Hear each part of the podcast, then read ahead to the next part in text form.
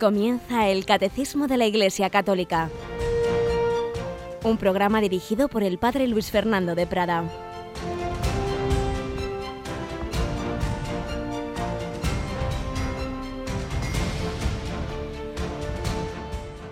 En el nombre del Padre y del Hijo y del Espíritu Santo. Amén. Alabados sean Jesús y María. Muy buenos días, querida familia de Radio María. Comenzamos otro día en el nombre de la Santísima Trinidad, de la que hemos estado hablando varias semanas, recordando las enseñanzas extraordinarias que nos da la Santa Iglesia sintetizadas en el Catecismo de la Iglesia Católica, misterio central de nuestra fe. Pero como veíamos estos últimos días, no es algo simplemente para creer con la cabeza, es algo para vivir para estar en intimidad, en comunión con la Santísima Trinidad, para vivir esa inhabitación que el Padre, el Hijo y el Espíritu Santo han puesto su morada en el alma en gracia de Dios desde el bautismo. Si estás inhabitado, inhabitada, habla con esas divinas personas, vive en esa intimidad. Como nos decía Santa Teresa, estamos en su año teresiano, hagamos esa oración que es tratar de amistad con quien sabemos que nos ama, y porque nos ama ha venido a nuestra alma. Si alguno me ama, mi Padre le amará, vendremos a Él y haremos morada en Él. Año teresiano, mes de octubre que está acabando, ¿verdad, Yolanda? Buenos días. Hola, muy buenos días. Pasamos de este mes de octubre, mes del Rosario, que esperamos haya sido un pasito más en ese nuestro caminar con la Virgen María de su mano y rezando el Rosario, ¿verdad? Del cual hemos ofrecido un CD que ha sido muy, muy, muy solicitado y que si alguno todavía no lo tiene, que no deje de pedirlo porque ahí están las cuatro partes del rosario grabadas, están diversas charlas y conferencias sobre la devoción a la Virgen, sobre el rosario, pero entramos en el mes de noviembre. ¿Qué hemos preparado para este mes de noviembre, Yoli? Pues hemos eh, preparado un CD muy especial que si le parece, padre, nos lo explica mejor nuestra compañera Rocío.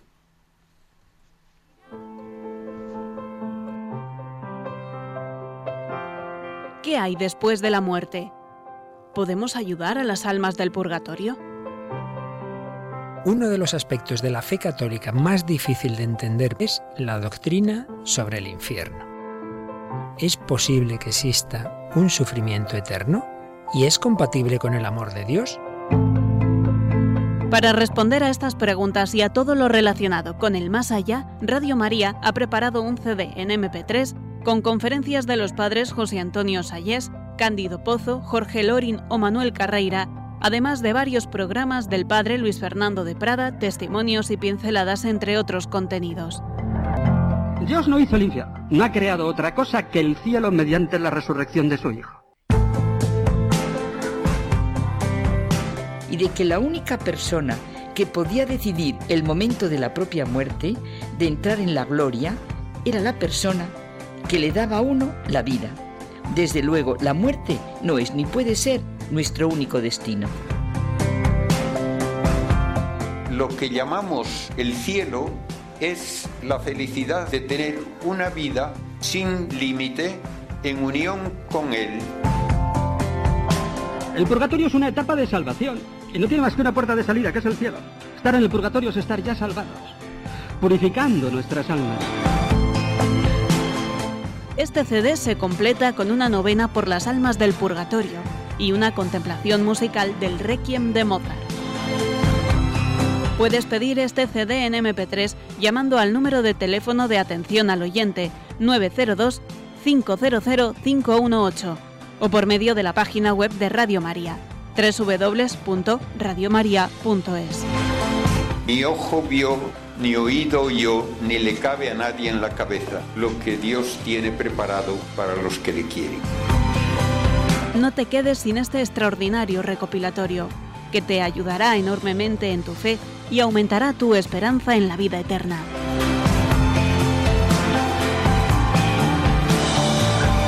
Radio María, 15 años contigo. Ni ojo vio, ni oído yo, ni cabe en corazón humano lo que Dios ha preparado para los que le aman. Esa inhabitación de la Trinidad que se da aquí en la vida, en, en, esta etapa en oscuridad, en la fe, se convertirá en plena luz, se convertirá en contemplación cara a cara. Eso es el cielo, esa es la vida eterna.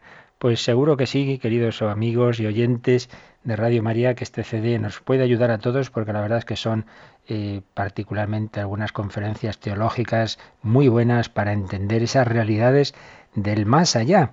Mes de noviembre que siempre nos ayuda a poner esa mirada en el cielo, en nuestro destino final, los santos, día 1 de noviembre, también por eso nos ha dicho antes Yolanda que a las, a las 3 de la tarde vamos a escuchar un testimonio, que ya el año pasado lo ofrecimos, pero esta vez lo hacemos antes de que llegue ese 1 de noviembre, porque está entrando en, en Occidente, en España en particular, esa, esa fiesta de origen pagano en realidad, que es el Halloween, que parece que es como los santos, pero no es eso, es una cosa muy distinta. Está surgiendo también, gracias a Dios, a un nivel ya católico, una fiesta muy distinta, que no es Halloween, sino que tiene un nombre parecidito, pero que lo que hace es que recordar a los santos y a los ángeles, en fin, que os, no os perdáis ese, ese testimonio que vamos a escuchar a las 3 de la tarde. Y luego a partir de las 9, este CD de la vida eterna, ahora mismo no, pero a partir de las 9 de la mañana podéis solicitarla al 902-500-518. Y precisamente nosotros, nuestro primer comentario, lo estamos dedicando estos días a la meditación sobre la muerte que escribió el ya beatificado Papa Pablo VI. Pues vamos también a seguir donde nos habíamos quedado ayer, esta preciosa meditación, porque todos debemos pensar en nuestro fin para orientar bien nuestra vida.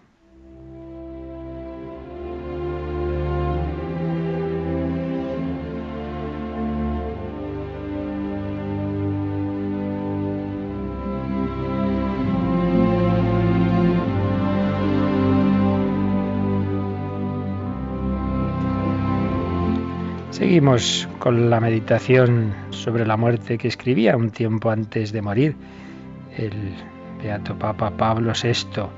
Ayer recordábamos cómo él miraba hacia atrás en su vida, cómo agradecía a Dios todos sus dones, cómo miraba la naturaleza, el mundo, como un don detrás del cual está la sabiduría de Dios y el amor de Dios. Pero seguía escribiendo, a la gratitud sucede el arrepentimiento. Al grito de gloria hacia Dios Creador y Padre sucede el grito que invoca misericordia y perdón. Que al menos sepa yo hacer esto, invocar tu bondad y confesar con mi culpa tu infinita capacidad de salvar. Kyrie eleison, Señor, ten piedad, Cristo, ten piedad.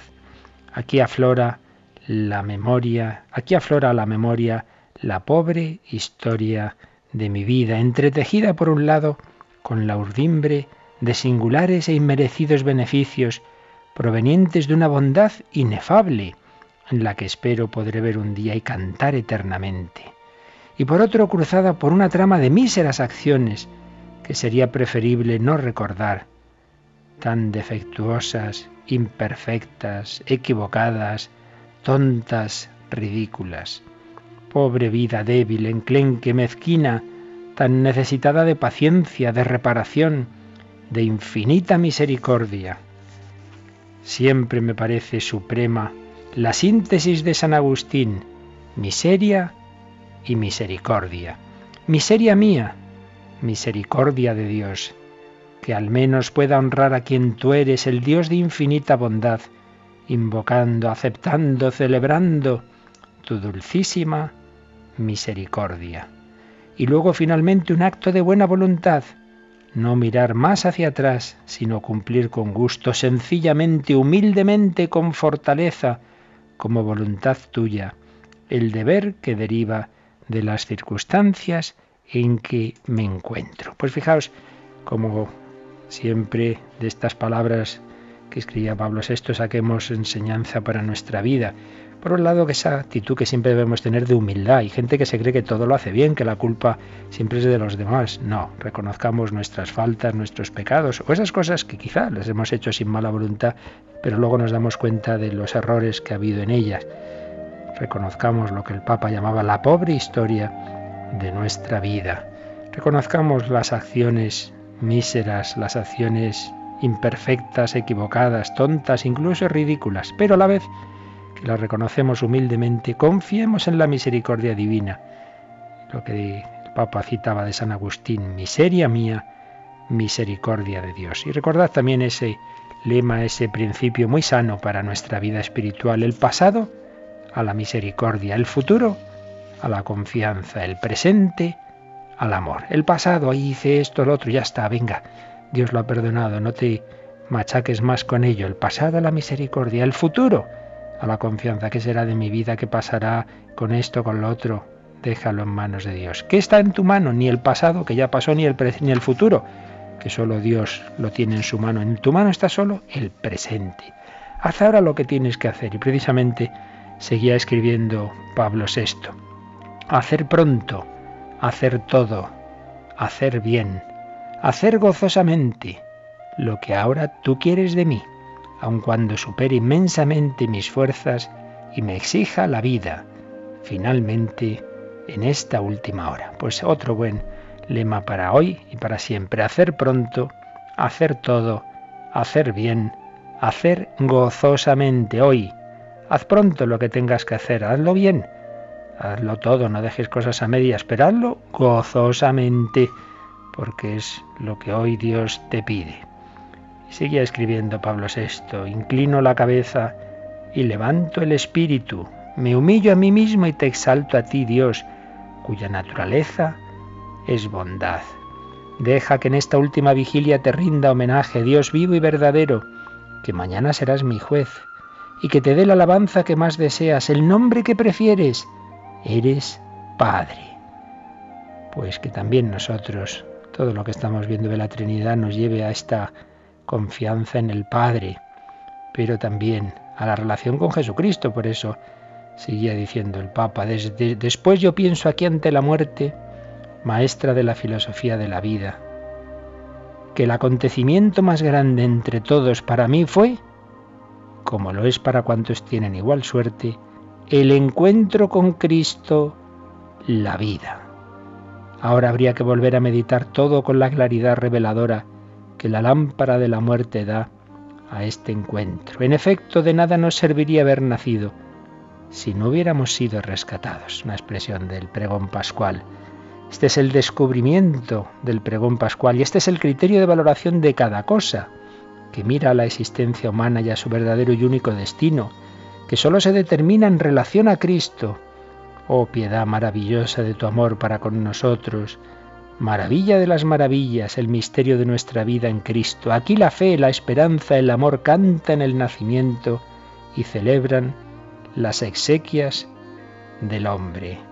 Yo creo, yo espero, yo amo en tu nombre, Señor. Otra buena frase, otro buen lema para nuestro día de hoy yo creo, yo espero, yo amo. Y nos vamos a quedar en el siguiente párrafo en el que Pablo VI se preguntaba, ¿por qué me has llamado, Señor? ¿Por qué me has elegido? Tan inepto, tan reacio, tan pobre de mente y de corazón. Dios eligió la necedad del mundo para que nadie pueda gloriarse ante Dios, citaba a San Pablo en 1 Corintios. Mi elección indica dos cosas, mi pequeñez y tu libertad misericordiosa y potente, que no se ha detenido ni ante mis infidelidades, mi miseria, mi capacidad de traicionarte. También cada uno de nosotros puede pensar, uy, ¿a dónde me ha puesto Dios? Dios me ha llamado a esta tarea, en esta familia, en este trabajo, en este apostolado, pobre de mí. Bueno, Dios escoge instrumentos pobres y débiles, pero la respuesta debe ser, como seguía escribiendo el Papa, heme aquí a tu servicio, heme aquí en tu amor, Señor, tú sabes que te amo. Tú sabes que te amo. Pues nos quedamos con estas bellas palabras que escribía Papa Pablo VI un tiempo antes de morir en su meditación ante la muerte como enseñanzas también para nosotros, para que a la luz de ese destino eterno orientemos nuestro día a día, el pasado a la misericordia, el futuro a la confianza, el presente al amor, hacer pronto, hacer todo, hacer bien, hacer gozosamente.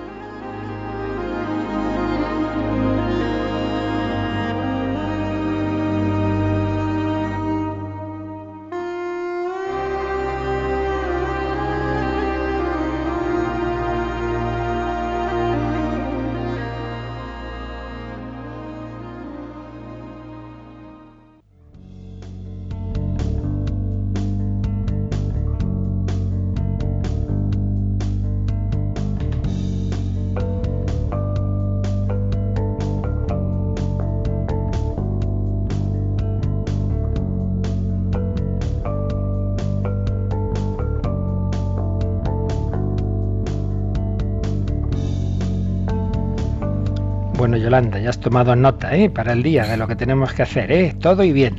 Bueno, bueno, aquí está tomada nota. Vamos a ver si lo conseguimos. Vamos por lo menos a pedirle al Señor su gracia para intentarlo, ¿verdad que sí? Así es. Bueno, pues lo primero que tenemos que hacer es seguir leyendo el catecismo. Estábamos ya en los números de resumen de todo este apartado de la Santísima Trinidad. Decíamos ayer que aunque repitamos las cosas, como hace obviamente el catecismo en estos números de resumen, pero siempre, y más en estos temas dificilillos, pues el repetirlas con distintas palabras, distintos enfoques, pues es lo que hace que se nos vayan quedando las cosas. Al cabo del tiempo, ¿qué es lo que recordamos? Por lo que hemos oído muchas veces. Lo que solo hemos oído una vez o dos fácilmente se nos olvida. Bueno, pues estábamos en estos números de resumen eh, de la doctrina católica sobre la Santísima Trinidad y nos quedaba el último eh, que ofrece el catecismo, que es el 267. A ver qué nos dice este número.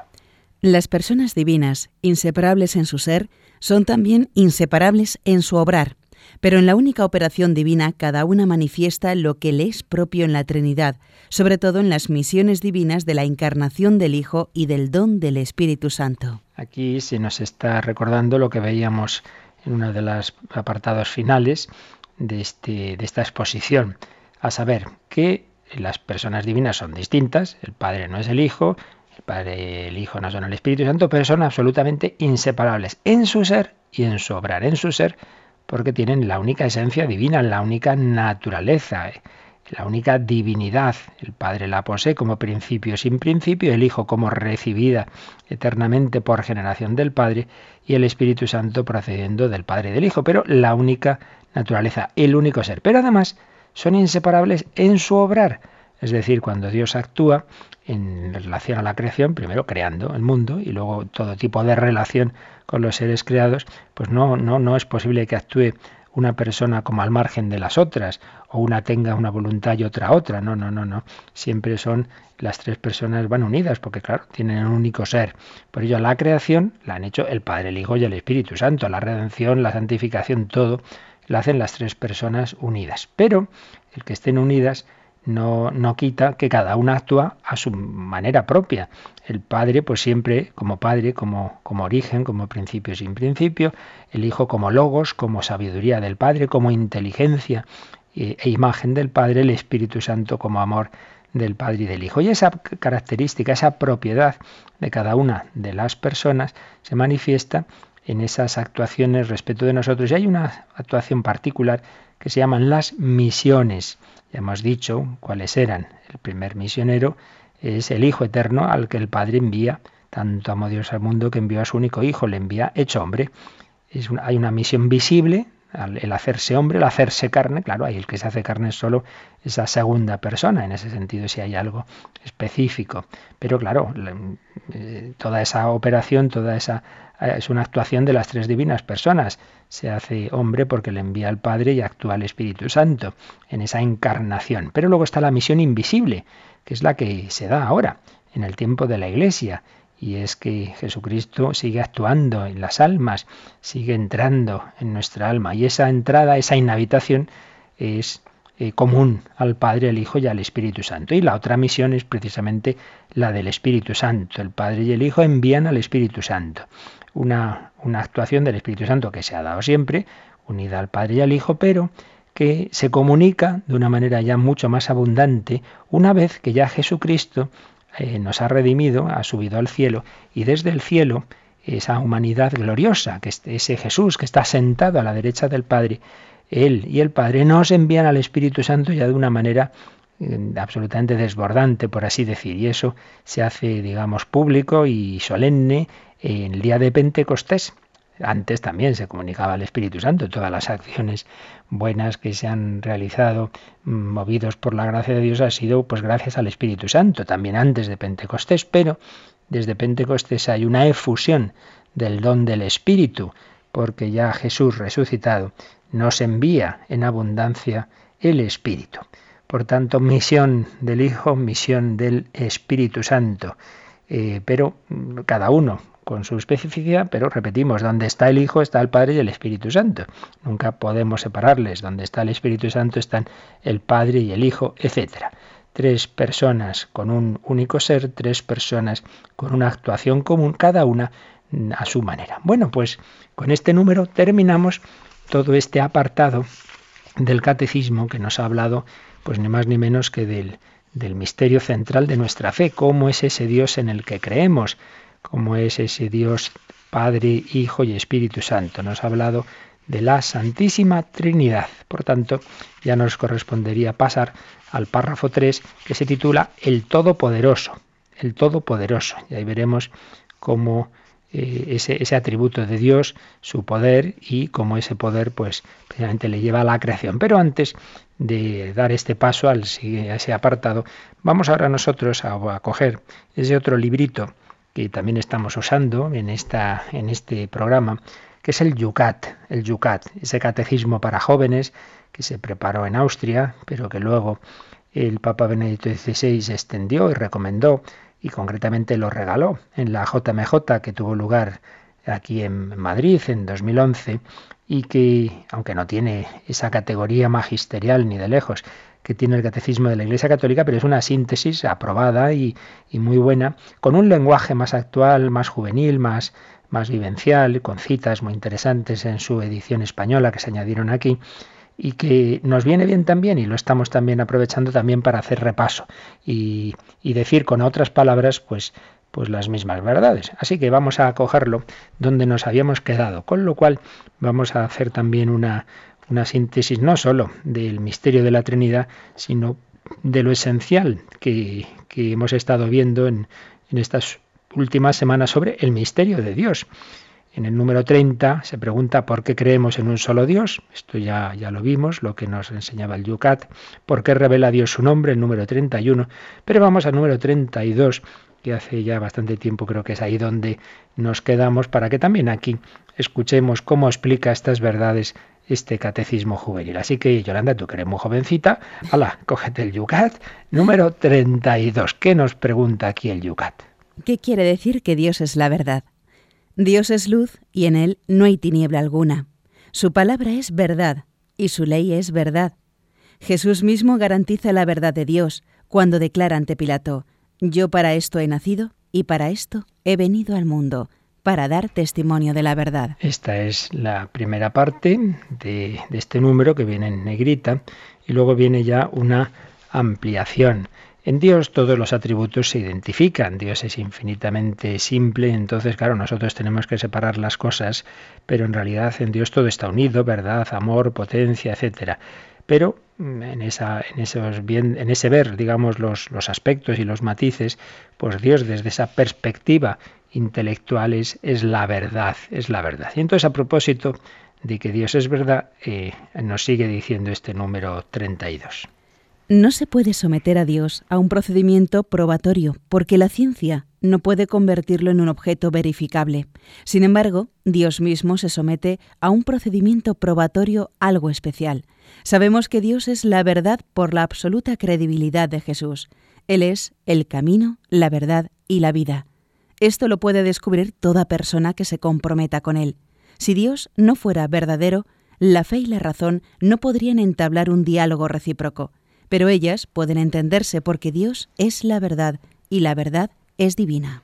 Así que aquí el Yucat aprovechaba al explicar este atributo divino de la verdad para hablarnos de cómo podemos llegar a Dios por la fe, por la razón. Entonces decía algo que hay que entenderlo bien. No se puede someter a Dios a un procedimiento probatorio porque la ciencia no puede convertirlo en un objeto verificable. Esto nos sirve a su vez para repasar lo que vimos hace ya bastante más tiempo. ¿Podemos conocer a Dios por la razón? ¿La razón humana tiene capacidad para, digamos, demostrar la existencia de Dios? Sí, sí, pero no en el sentido de las ciencias empíricas. sentido estricto de las ciencias es cuando la, la, disciplina humana que opera sobre lo verificable, necesariamente algo material, cuantificable, que se puede someter a experimentación, que tú puedes comprobar en un laboratorio y que puedes luego traducir eh, sus cantidades en términos matemáticos. Claro, desde esa perspectiva nunca se va a poder eh, demostrar a Dios en este sentido, de las ciencias empíricas, en este sentido de un experimento, a ver si aquí en el laboratorio me encuentro a Dios. Pues no, desde luego que no.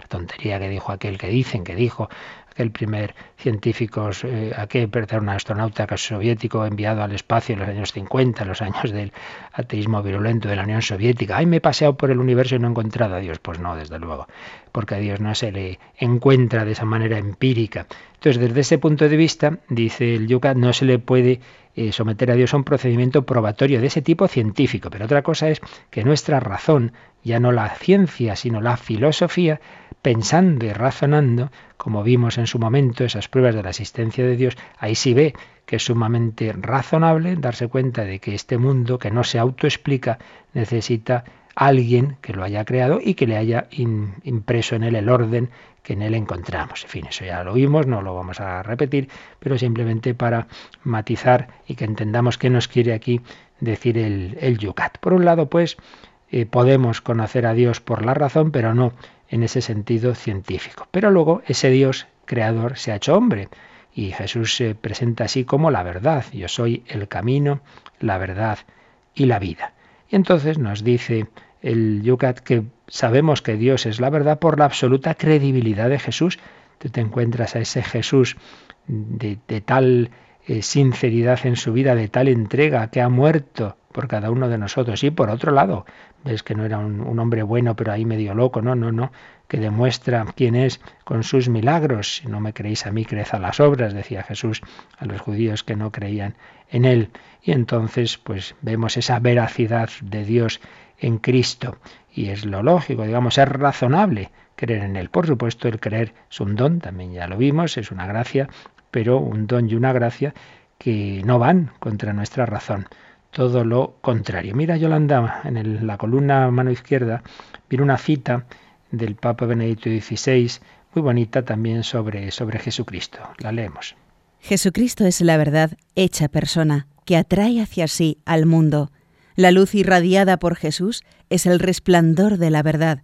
Cualquier otra verdad es un fragmento de la verdad que es Él y remite a Él. Una idea preciosa que, que estaba ya implícita en algunos de los santos padres, aquellos grandes teólogos y escritores de los primeros siglos, de que cualquier verdad, ellos cuando se encontraban con la filosofía griega, etcétera, veían que había cosas muy interesantes y muy verdaderas. Y entonces decían, bueno, es que cualquier verdad es un fragmento de la verdad con mayúscula. No, no hay que pensar que todos son errores en el. No, no. Hay muchos aspectos de verdad, pero precisamente los hombres han podido llegar a ella porque están hechos a imagen y semejanza de Dios, que es la verdad, y porque Cristo, el Logos, la sabiduría eterna, la verdad eterna, actúa en todo hombre también a través de su espíritu. Toda verdad es un fragmento de la verdad que es Cristo.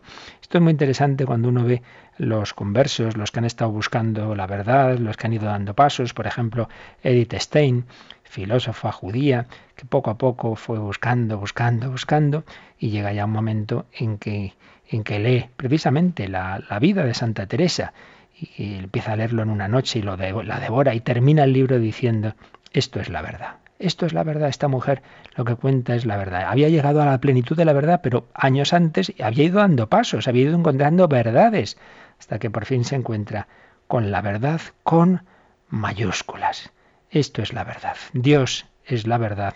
Y el hombre está hecho imagen y semejanza de Dios y tiene capacidad en su razón para acercarse a ese umbral en el que ya solo puede ser la gracia de Dios, la revelación, la que le dé la plenitud del conocimiento de Dios. Dios es amor, Dios es trino, todo esto ya viene de la revelación. Por eso, el Dios que es verdad también es amor, y es lo que nos dice el número 33. Leemos, Yoli, el 33 del, del Yucat. Si Dios es amor, no hay nada creado que no sea sostenido y abrazado por una benevolencia infinita. Dios no solo explica que Él es amor, sino que lo demuestra. Nadie tiene amor más grande que el que da la vida por sus amigos. Ninguna otra religión dice lo que dice el cristianismo. Dios es amor. La fe se apoya en esta palabra, aunque la experiencia del dolor y del mal en el mundo hace dudar a los hombres si verdaderamente Dios es bueno. Ya en el Antiguo Testamento Dios comunica a su pueblo por boca del profeta Isaías, porque eres precioso ante mí, de gran precio, y yo te amo.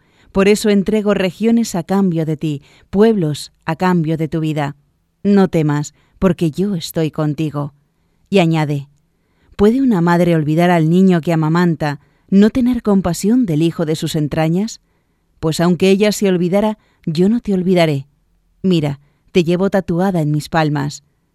Que este lenguaje sobre el amor divino no son palabras vanas, lo demuestra Jesús en la cruz, donde entrega su vida por sus amigos. Bueno, un número precioso, un poquito largo y que desde luego nos da para toda una meditación, pero en vez de comentarlo, o antes de comentarlo, mejor dicho, vamos eso, a orarlo un poquito, vamos a decirle al Señor que creemos en Él, que creemos en el Padre, en el Hijo y en el Espíritu Santo, en ese amor de Dios que se nos ha revelado, se nos ha comunicado. Creo en ti, Señor, credo in te.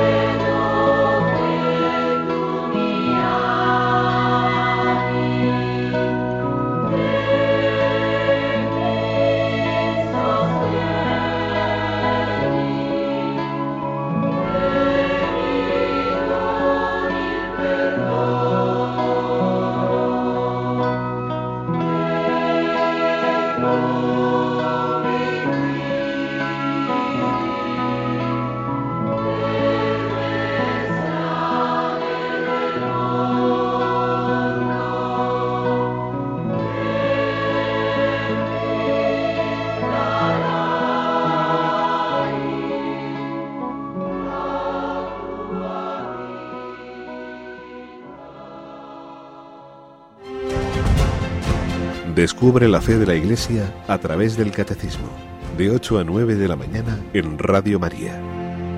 Credo en te, Señor, credo en el tu amor, creo en ti, creo en tu amor, creo en tu amor. Fijaos que nos ha dicho el Yucat en este número 33, algo que quizá alguno haya, le haya sorprendido. Ninguna otra religión dice lo que el cristianismo, Dios es amor. Estamos ya tan acostumbrados a oír lo que nos parece lo normal. Pues no, no. Esto fue una absoluta novedad. Dios se le veía simplemente como el poder, incluso a veces en muchas religiones los dioses como envidiosos de los hombres, como, como alguien de quien tenemos que protegernos, porque a veces se enfadan. Esta revelación de Dios, el amor, es eso, revelación del propio Dios en la historia de la salvación. Una revelación que está ya en el Antiguo Testamento. A veces pensamos que es, el Antiguo Testamento es el Dios de la justicia y se nos olvidan textos como este que nos ha citado aquí el, el tan precioso. ¿Puede una madre olvidar al niño que amamanta, al niño de pecho? Pues aunque ella se olvide, yo no te olvidaré. Mira, te llevo tatuado en la palma de mis manos. Pero evidentemente esa revelación del amor de Dios llega a su culmen en Jesucristo. En, él, como decía Benedicto XVI, en Deus Caritas es, ya no son palabras, ya es un realismo inaudito. Lo importante del cristianismo no es tanto la, la palabra, la doctrina de Jesús, cuanto su misma persona, su mismo, el mismo hecho de la encarnación, que Dios se ha hecho hombre, que Dios ha compartido nuestra vida. Por eso es la última frase del número 33 del Yucat, dice que este lenguaje sobre el amor divino no son palabras vanas, lo demuestra Jesús en la cruz, donde entrega su vida por sus amigos. Pero todo esto no es para hacer meras elucubraciones, lo hemos repetido muchos días. Eh, lo que Dios nos revela no es para que aprendamos teología y sentados en una silla y nos quedemos igual. No, no, es para vivirlo. Por eso, Yolanda, ¿qué nos dice el número 34? Fíjate, la pregunta es, ¿qué hay que hacer cuando se ha conocido a Dios? Que hizo Edith Stein cuando cerró la vida, el libro de la vida de Santa Teresa, pues irse directamente a una iglesia y decir me quiero bautizar y quiero empezar una nueva vida. ¿Cómo nos lo explica el Yucat? ¿Qué hay que hacer cuando se ha conocido a Dios? Cuando se ha conocido a Dios hay que ponerlo en el primer lugar de la vida. Con ello comienza una nueva vida a los cristianos se les debe conocer porque aman incluso a sus enemigos. Comienza una nueva vida cuando se ha conocido a Dios. Hay que ponerlo en el primer lugar de la vida. Otro converso, Carlos de Foucault, eh, dijo esto, en cuanto conocí a Dios, me di cuenta de que solo podía vivir para Él. ¿Cómo lo explica, cómo desarrolla este número 34 del Yucat esta idea? Conocer a Dios significa que quien me ha creado y me ha querido quien me mira con amor a cada segundo, quien bendice y sostiene mi vida, quien tiene en su mano el mundo y las personas que amo, quien me espera ardientemente, quien quiere llenarme y perfeccionarme y hacerme vivir eternamente con Él, está aquí. No basta con asentir con la cabeza. Los cristianos deben asumir el estilo de vida de Jesús. Realmente estamos hoy leyendo unas cosas preciosas, ¿eh? que son para que no las oigáis ahora un ratito, sino que os cojáis estos libros, las subrayéis, las meditéis y intentemos todos vivirla, que vivirlas, que nos demos cuenta de que está con nosotros siempre. ¿Quién? Quien me ha creado, querido, quien me mira con amor a cada segundo, quien bendice y sostiene mi vida, quien tiene en su mano el mundo ay, ¿qué va a pasar? ¿Cómo va la historia? ¿Cómo? Tranquilo, que está en manos de Dios. Dios sí permite, permite el mal.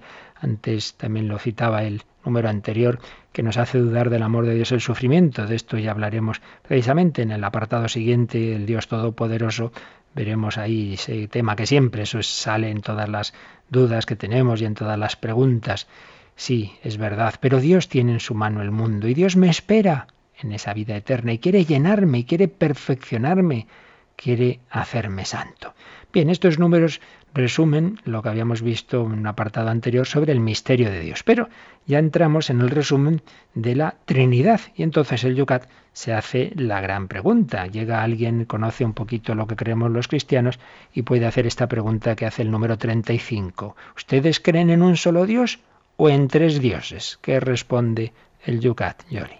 Creemos en un solo Dios, en tres personas Dios no es soledad, sino comunión perfecta. Esta frase es una cita del Papa Benedicto XVI, al poco de ser elegido. Dios no es soledad, sino comunión perfecta. Dios es uno, pero no solitario, ya decían los santos padres. Y lo desarrolla el número 35 de esta manera. Los cristianos no adoran a tres dioses diferentes, sino a un único ser, que es trino, Padre, Hijo y Espíritu Santo, y sin embargo, uno. Que Dios es trino lo sabemos por Jesucristo. Él, el Hijo, habla de su Padre del cielo. Yo y el Padre somos uno.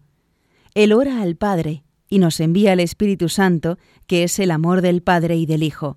Por eso somos bautizados en el nombre del Padre y del Hijo y del Espíritu Santo. Como veis en este párrafo, en estos párrafos se ha sintetizado pues lo que hemos ido viendo en estos días sobre la Trinidad que Dios es uno y a la vez es trino, pues lo sabemos por Jesús, si no, no hubiéramos podido conocerlo. Y lo sabemos porque él habla de su Padre del cielo, el Padre y yo, por lo tanto ya está hablando de dos yo, de dos personas, pero a la vez está diciendo somos uno. Y luego también nos va a hablar del Espíritu Santo y luego va a decir a sus discípulos que bauticen en el nombre, no en los nombres, sino en el nombre del Padre y del Hijo y del Espíritu Santo. Mira, Yoli, en el margen izquierdo hay una, una segunda cita de San Agustín, muy bonita también, que nos que recuerda una idea de la que ya hablamos también nosotros. ¿Vales? Donde está el amor, hay una Trinidad, uno que ama, uno que es amado y uno que es el amor. Es una de las comparaciones que usa San Agustín. Dice, si una persona ama, implica que ahí ya estamos hablando de, de tres, el que ama, el que es amado y la realidad del amor. Pues bien, lo aplicaba la Trinidad, el amante, el amado y el amor. El amante, el Padre, el amado, el Hijo, el amor, el Espíritu Santo. El amante, el amado, el amor. Bueno, y esto de que Dios es trino, pues podríamos haberlo conocido simplemente por nuestra elucubración, haciendo filosofía, es lo que se pregunta en número 36. ¿Se puede deducir por lógica que Dios es trino? ¿Y qué responde el Yucat? No. La Trinidad de Dios es un misterio. Solo por Jesucristo sabemos que Dios es Trinidad. Solo por Jesucristo, no porque uno sea muy listo, entonces ya deduce. Hombre, una vez que ya lo hemos conocido, uno ve que hay una razonabilidad, pero porque nos lo ha revelado. Por eso sigue diciendo este número. Los hombres no pueden deducir por medio de su propia razón el misterio de la Trinidad, pero pueden reconocer la razonabilidad de este misterio cuando aceptan la revelación de Dios en Jesucristo. Si Dios estuviera solo y fuera solitario, no podría amar desde toda la eternidad. Iluminados por Jesucristo, podemos encontrar ya en el Antiguo Testamento e incluso en toda la creación huellas de la Trinidad. Así que, por un lado, solo lo podemos saber porque nos lo ha revelado Jesucristo, pero por otro lado, una vez que ya lo sabemos y lo pensamos, lo vemos todo muy razonable. Por ejemplo, esta idea que aquí nos ha dicho. Si Dios fuera una única persona, no podríamos decir que Dios es amor, salvo que ya nos, una vez que nos ha creado, nos ame. Pero entonces, ¿qué pasa? ¿Que antes de la creación Dios no era amor? No. Dios es amor eterno, pero ¿a quién amaba? Pues entre sí, porque son tres personas de, que se aman eternamente, infinitamente. El Padre ama al Hijo, el Hijo al Padre, el Padre y el Hijo se aman en el Espíritu Santo, etc. Por tanto, Dios es amor en sí mismo y no tenía por qué haber creado para amar. Podría eh, simplemente, pues eso, estar eternamente esas tres divinas personas en amor y felicidad eternas e infinitas pero libremente han decidido crearnos y entonces vemos reflejos de la Trinidad en todo. Por ejemplo, veíamos cómo el hombre ha sido creado a imagen y semejanza de Dios en cuanto ha sido creado varón y mujer, en cuanto el matrimonio, la familia refleja esa familia primaria, que es la Santísima Trinidad, que hay un Padre eterno, que hay un Hijo procede del Padre, que hay un Espíritu Santo. Bien, y nos, el Yucat sigue avanzando ahora fijándose un poquito eh, en esas divinas personas. Nos ha hablado de Jesucristo, que nos ha revelado al Padre, y ahora nos va a hablar del Padre. Y se pregunta, ¿por qué Dios es Padre o por qué es Dios Padre? ¿Qué responde el Yucat? Veneramos a Dios como Padre por el hecho de que es el Creador y cuida con amor de sus criaturas. Jesús, el Hijo de Dios, nos ha enseñado además a considerar a su Padre como nuestro Padre y a dirigirnos a Él como Padre nuestro. Tenemos aquí que recordar, que lo hemos explicado varias veces, que hay un sentido amplio de la palabra Padre, que es el primer sentido que emplea aquí el Yucat, que es en el sentido de que nos ama a todos y que porque nos ama nos ha creado. Es un sentido amplio, pero el sentido estricto no es simplemente porque es nuestro creador. Y poníamos el ejemplo de que un carpintero ha hecho la mesa, pero no es padre de la mesa. Dios no es padre de las piedras porque ha creado las piedras. Dios no es padre eh, de todo simplemente porque nos ha creado. Nos ama con amor de Padre. Sentido estricto es en cuanto nos da su propia vida. Y ese es el que nos enseñó Jesús y ese es por el que nos dirigimos a Dios como Padre nuestro. Y lo explica eh, lo desarrolla este número 37. Muchas religiones anteriores al cristianismo conocen ya el trato a Dios como Padre. Ya antes de Jesús se hablaba en Israel de Dios como el Padre, y se sabía que es también como una madre. El padre y la madre son, en la experiencia humana, la representación del origen y la autoridad, de aquello que protege y sostiene. Jesús nos muestra de qué modo es Dios realmente Padre. Quien me ha visto a mí, ha visto al Padre. En la parábola del Hijo Pródigo, Jesús responde al deseo más hondo que el ser humano tiene de un Padre misericordioso. Aquí se nos insiste en, cómo, pues precisamente la paternidad y maternidad humana reflejan ese misterio del Padre, que por un lado es autoridad, claro, nos dice que tenemos que hacer y los padres pues educan si, si lo hacen bien, mostrando el verdadero camino, lo que es el bien, pero por otro lado lo hacen con amor, lo hacen con cariño. Pues bien, esas figuras paterna y materna reflejan que Dios es así, que Dios es autoridad, pero a la vez es, es, abrazo misericordioso. Es lo que especialmente Jesús nos quiso revelar en esa parábola del Hijo pródigo. El, Padre no dice, está muy bien que, te, que, derroches el dinero por ahí eh, con vicios, no dice eso. Pero por otro lado, abraza a su Hijo, le perdona, eh, vuelve a casa eh, sin exigirle nada. Pues es un reflejo de ese Padre que nos reveló Jesús Allá está ese sentido estricto de, la revelación del Padre que nos hace Cristo en sí mismo. Quien me ha visto a mí, ha visto al Padre. Pero vamos a ver qué nos dice el Yucat, y ya terminamos, sobre el Espíritu Santo, número 38. El Espíritu Santo es la tercera persona de la Santísima Trinidad y de la misma naturaleza divina del Padre y del Hijo. Hemos hablado de, de Cristo, que nos revela al Padre, y ahora nos habla de la tercera persona, que es de la misma naturaleza divina, de la misma, el mismo ser divino, es tan Dios como el Padre y el Hijo. ¿Y cómo lo explica este número 38? Cuando descubrimos la realidad de Dios en nosotros, entramos en contacto con la acción del Espíritu Santo. Dios envió a nuestros corazones el Espíritu de su Hijo para que nos llene completamente. En el Espíritu Santo, el cristiano encuentra una alegría profunda, la paz interior y la libertad pues no habéis recibido un espíritu de esclavitud para recaer en el temor, sino que habéis recibido un espíritu de hijos de adopción en el que clamamos Abba Padre. En el Espíritu Santo, que hemos recibido en el bautismo y la confirmación, podemos llamar a Dios Padre. Así pues, es absolutamente fundamental la acción del Espíritu Santo, porque es el Espíritu el que nos lleva a Jesucristo, que nos hace hijos en el Hijo, y en él podemos dirigirnos al Padre y decir, Abba Padre. El Espíritu Santo se nos ha comunicado ya desde el bautismo, aunque especialmente hay una efusión suya en el sacramento de la confirmación. Y nos queda un último número relativo al resumen que hace el Yucat de la doctrina sobre la Trinidad, y ahí, y ahí sí que terminamos nuestro resumen de hoy con el número 39. ¿Es Jesús Dios? ¿Forma parte de la Trinidad? Es la gran pregunta y responde en primer lugar el Yucat lo siguiente. Jesús de Nazaret es el Hijo la segunda persona divina a quien aludimos cuando rezamos, en el nombre del Padre y del Hijo y del Espíritu Santo. Fijaos que ahí están las tres personas, incluso gramaticalmente vemos que al mismo nivel, en el nombre del Padre y del Hijo y del Espíritu Santo. Y lo desarrolla, eh, digamos, argumenta un poco más en el texto a continuación, este número 39. O bien Jesús era un impostor al hacerse Señor del sábado y dejar que se dirigieran a él con el título de Señor, ¿O era realmente Dios? Llegó a provocar escándalo al perdonar los pecados. Esto, a los ojos de sus contemporáneos, era un crimen digno de muerte. Mediante los signos y los milagros, pero especialmente a través de la resurrección, los discípulos se dieron cuenta de quién era Jesús y lo adoraron como el Señor.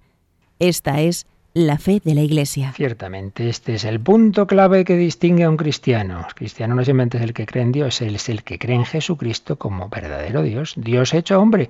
Uy, qué locura, pues sí, una locura que dijo este hombre y que la demostró que la fue mostrando su divinidad perdonando los pecados, eh, diciendo que la ley, la ley que, que habían recibido los judíos de Yahvé, pues él la, estaba completando, que se os dijo, pero yo os digo, y haciendo esos signos y esos milagros, y particularmente con su resurrección, los discípulos lo adoraron como Señor. Y Santo Tomás cae a sus pies y le dice, Señor mío y Dios mío. Sí, Jesús es Dios, Jesús forma parte de la Trinidad, Jesús es el Hijo eterno. Creemos en Dios, Padre, Hijo y Espíritu Santo.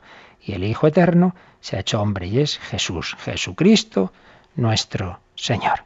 Pues vamos también nosotros a adorarlo, vamos también nosotros a agradecer que nos ha revelado el misterio de Dios y nos ha invitado a vivir ahí, en esa Santísima Trinidad. Ven Espíritu Santo, ayúdanos a vivir en ese, en ese amor que tú nos has revelado. Abba Padre, en tu espíritu nos dirigimos a ti. Y tenemos este último momento de oración y también para quien lo desee de consulta, como ahora se nos recuerda. Participa en el programa con tus preguntas y dudas. Llama al 91 153 8550. También puedes hacerlo escribiendo al mail catecismo arroba radiomaria.es. Catecismo arroba radiomaria.es.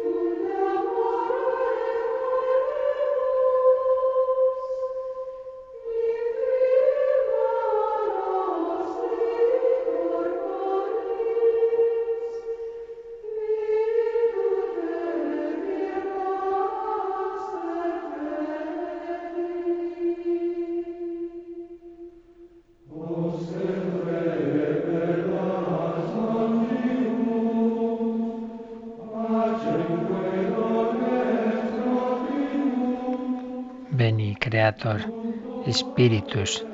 preguntan por correo en la Santa Misa a quién nos dirigimos, a qué persona divina. Bueno, nos dirigimos a las tres, pero especialmente en las oraciones, si os fijáis un poquito, se dirigen al Padre. ¿Cómo lo vemos? Pues fijaos cómo terminan. Esto, Padre, esto te lo pedimos por nuestro Señor Jesucristo, tu Hijo que contigo y el Espíritu Santo vive y reina. Normalmente las grandes oraciones eh, litúrgicas oficiales tienen como último destinatario al Padre, pero al Padre nos dirigimos a través del Hijo en el Espíritu Santo. Comienza la Santa Misa en el nombre del Padre y del Hijo y del Espíritu Santo, termina también eh, con la bendición trinitaria, pero es verdad que normalmente se dirigen al Padre y podéis fijaros un poquito, ¿no? En, en, todas ellas como tienen, o esa terminación, te lo pedimos por Jesucristo nuestro Señor. Eh, a ti, oh Dios, mm, te alabamos, santo eres en verdad, Padre, y con razón te alaban todas tus criaturas. De nuevo veis eh, la, referencia al Padre. Eh, esto es muy bonito que lo pensemos y, lo meditemos. cómo, cómo, están las tres personas de la Trinidad en las diversas oraciones. Yo os invito a que lo meditéis hoy, lo meditéis estos días y vamos ya hoy a dejarlo. Si os parece, si te parece, Yolanda, luego al acabar podemos volver a, poner esa, esa, cuña explicatoria, explicativa perdón, del, del, nuevo CD que hemos, que hemos preparado para los que no estuvieran a las 8 de la mañana, ¿verdad? Un CD que ya nada más anunciarlo ayer ya muchos nos lo han pedido para, para que este mes de noviembre pues realmente vivamos con más sentido y formación las verdades del más allá, del cielo, el infierno, el purgatorio, pues ahora ya a partir de las 9 tendrán voluntarios al teléfono que pueden acoger sus, pedidos y como siempre decimos, solicitar estos CDs que en Radio María preparamos es una ocasión también para contribuir con sus donativos que os rogamos. Los últimos meses han bajado un poquito esos donativos, pedimos un esfuerzo pues de, de no abandonar esta radio que depende de cada uno de vosotros. Todos muchos recibimos estos testimonios del bien que, que, os hace, pero pensad eso, que es de todos, en todos los sentidos, que no tenemos más, más sostenimiento que, que el donativo de cada uno de vosotros. Pues al, al, recibir estos CDs podéis luego enviar un donativo generoso, también como una manera de contribuir a esta, a esta emisora. Mañana, catecismo corresponde a la parte cuarta, Padre Miguel Ángel Morán, sobre la oración. Y el sábado estamos, hemos dedicado, vamos a dedicar cuatro sábados a, unos programas que del hombre de hoy y Dios de hace ya tiempo sobre el ateísmo contemporáneo. Si aquí estamos hablando de la fe en Dios, en el Dios uno y trino, pues tenemos que ser conscientes de que en nuestro mundo hay mucho ateísmo. Ya el sábado pasado eh, escuchamos el primero de estos programas, pero nos quedan tres, basados fundamentalmente en el libro de un obispo muy, muy sabio, ya fallecido, don José Arracampos, que conocía muy bien pensamiento contemporáneo. Pues este sábado tendréis la segunda edición de este programa sobre el ateísmo contemporáneo. Vamos a terminar invocando la bendición de la Santísima Trinidad. La bendición de Dios Todopoderoso, Padre, Hijo y Espíritu Santo, descienda sobre vosotros, que paséis un feliz día en el Señor a hacer todo el bien posible.